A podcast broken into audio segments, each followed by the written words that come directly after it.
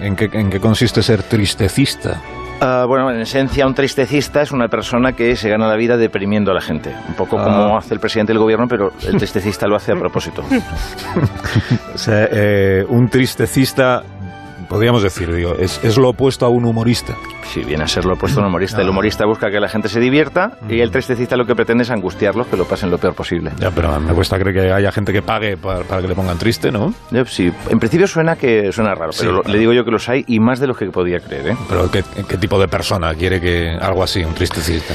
Pues precisamente los que no están tristes, es decir, eh, los que habitualmente son mm, gente que es demasiado feliz, o sea, o bien porque son guapos, o bien porque son ricos, o bien porque son guapos y ricos, que también existe. Por ejemplo, esas personas, usted ha ido a los aeropuertos y ha visto esas personas con esos bronceados imposibles e imperecederos que acceden a las salas club de los aeropuertos mostrando tarjetas Priority Jet Executive Sí, sí, sí, color sí, dorado que ciega, que llevan maletines hechos de la, la piel de un animal a punto de extinguirse en el Amazonas Sí, sí, sí, y que sí. hablan por móviles ultrafinos diciendo no quiero más excusas, solucionadlo ya sin alterar un músculo de, se- de su faz, pues esa gente necesita tristeza. Sí, sí, sí, ya, ya voy comprendiendo un poco cuál es el O- público objetivo. Sí. Bueno, y sin elevarnos tanto, ¿eh? Lo- por ejemplo, la gente que, que tiene fe ciega en su Dios, o los que tienen fe ciega en su vacío, o en la bondad humana, o en los alimentos orgánicos, o en las dietas milagro, los que regalan tazas de Mr. Wonderful, los usuarios de Instagram casi en general, los coleccionistas de azucarillos, los votantes de Manuela Carmena, individuos, en conclusión, que necesitan que alguien les recuerde que en la vida no todo va a ser ilusión y jiji jaja todo el tiempo. ya, ya. Por ejemplo, que uno no tiene sexo con otra persona diferente cada vez que le apetece por mucho que aparezca en el porno. Que por mucho que te esfuerces, no tienes forzosamente que obtener recompensa al final de tu trabajo.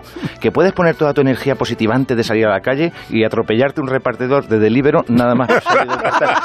No sé si me he explicado. Pero, pues, no se ría, que estamos hablando de cosas tristes. Sí, es verdad, perdóneme. Perdón.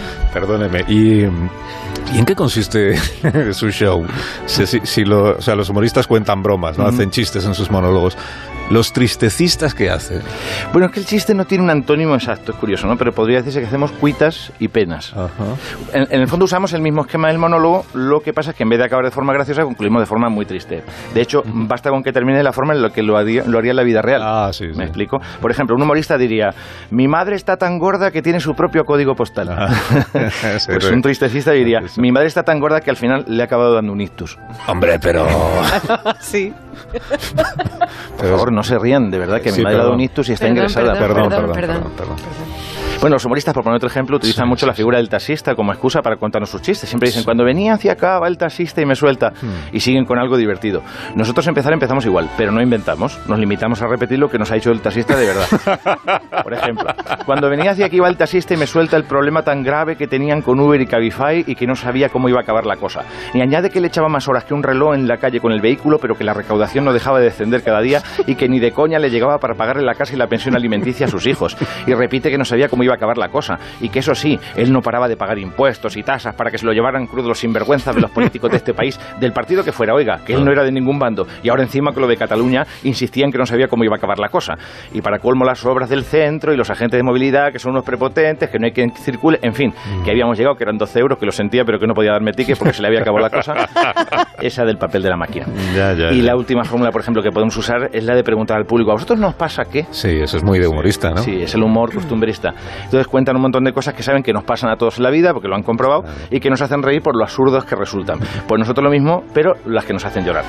¿A vosotros nos pasa que tenéis un gato y un día se os muere sin saber por qué y te quedas destrozado? Que dices, joder, que era un gato, pero que tú lo querías como un hijo. Y te preguntas, ¿qué sentido tiene todo en esta absurda existencia? Ya.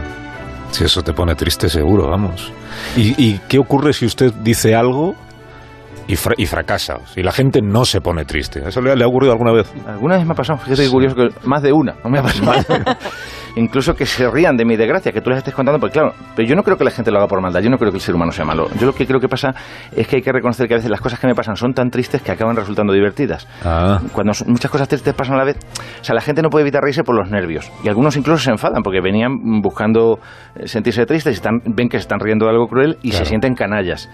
Porque, claro, cuando uno reacciona poniéndose triste ante el dolor ajeno, se siente la mejor persona, una persona feliz, empática. Algunos compañeros, incluso para evitar estos problemas, llevan plañideras contratadas. ¿qué me dice? Sí, pero a mí es que eso me parece que le, le pierde autenticidad al espectáculo. Ya, lo que pasa es que igual que de los humoristas se habla mucho siempre de los límites del humor, ¿no? Ese Mm. debate que hay de los límites. ¿Dónde están los límites de la tristeza. O sea, hay autocensura entre los tristecistas. Eh, en principio puedes hacer penas con cualquier tema, por peliagudo que sea. Es una de las ventajas de la tristeza, que nadie se ofende. Enfermedades, racismo, homofobia, machismo, animalismo. De hecho, no hay más que ver cualquier informativo para darse cuenta de que la tristeza no tiene límites. No hay más que mirar el programa electoral de Vox para percatarse de esas cosas. Sin embargo, le voy a reconocer que hay asuntos que son tan crudamente tristes, tan insoportablemente tristes, que al final tienes en efecto la tentación de autocensurarte y dejárselas al humor. Ya, ya, ya, ya. ¿Y se gana mucho como tristecista? No mucho. Tengo en cuenta que la diversión, como todos los casos, es un producto de pago, mientras que la tristeza suele ser gratis por abundante. Pero a cambio tienes más posibilidades de que se te considere, que te den premios, ah, reconocimientos. claro, se te mejora, se te trata mejor si haces drama que si haces comedia de siempre. Si haces humor, pues no eres un literato serio, no eres un intelectual, un artista, no te sacan ni la cultureta, que ya es decir, ¿no? Sino en programas como más de uno. Sí, bueno, ya. Eh. sí, pues tiene que ser un trabajo muy duro, entonces el suyo. ¿eh? Sí, lo es. Pero alguien tiene que hacerlo porque, claro, es imprescindible que haya gente triste. No sé si hemos caído en esto. Si la gente es un problema del capitalismo, si la gente está feliz, pues no necesita consumir y comprar esas mierdas que les venden. la economía del mundo se puede ir al garete y, ya no puede uno contar con gran parte de las cosas que antes te aseguraban la tristeza, como ser hincha del Atlético Madrid. O sea, es que ahora mismo, si lo piensas bien, los tristecistas somos un servicio público. Un servicio público. Muy bien, que tengo ya que terminar la... Ha sido muy, muy interesante la conversación. ¿Tiene proyectos? Una pregunta que siempre se hace a la pues Sí, sí. Estreno en breve un musical sobre víctimas de accidentes de tráfico en, el, en el Teatro Pello con música de Alex Ubago. y luego quiero grabar unas intervenciones en el. Por favor, no se rían, que es muy triste. Sí, perdón. Quiero grabar unas intervenciones en el Club de la Tragedia. Y, no creo que me dé para mucho más, porque con el ritmo de vida que llevamos todos, lo más probable es que me muera un día de estos. Hombre, no, hombre, no, sí, usted, y lo quiero recordar a la gente, y muchos de los que nos están oyendo, que la muerte está ahí sobre todo, yo lo advierto.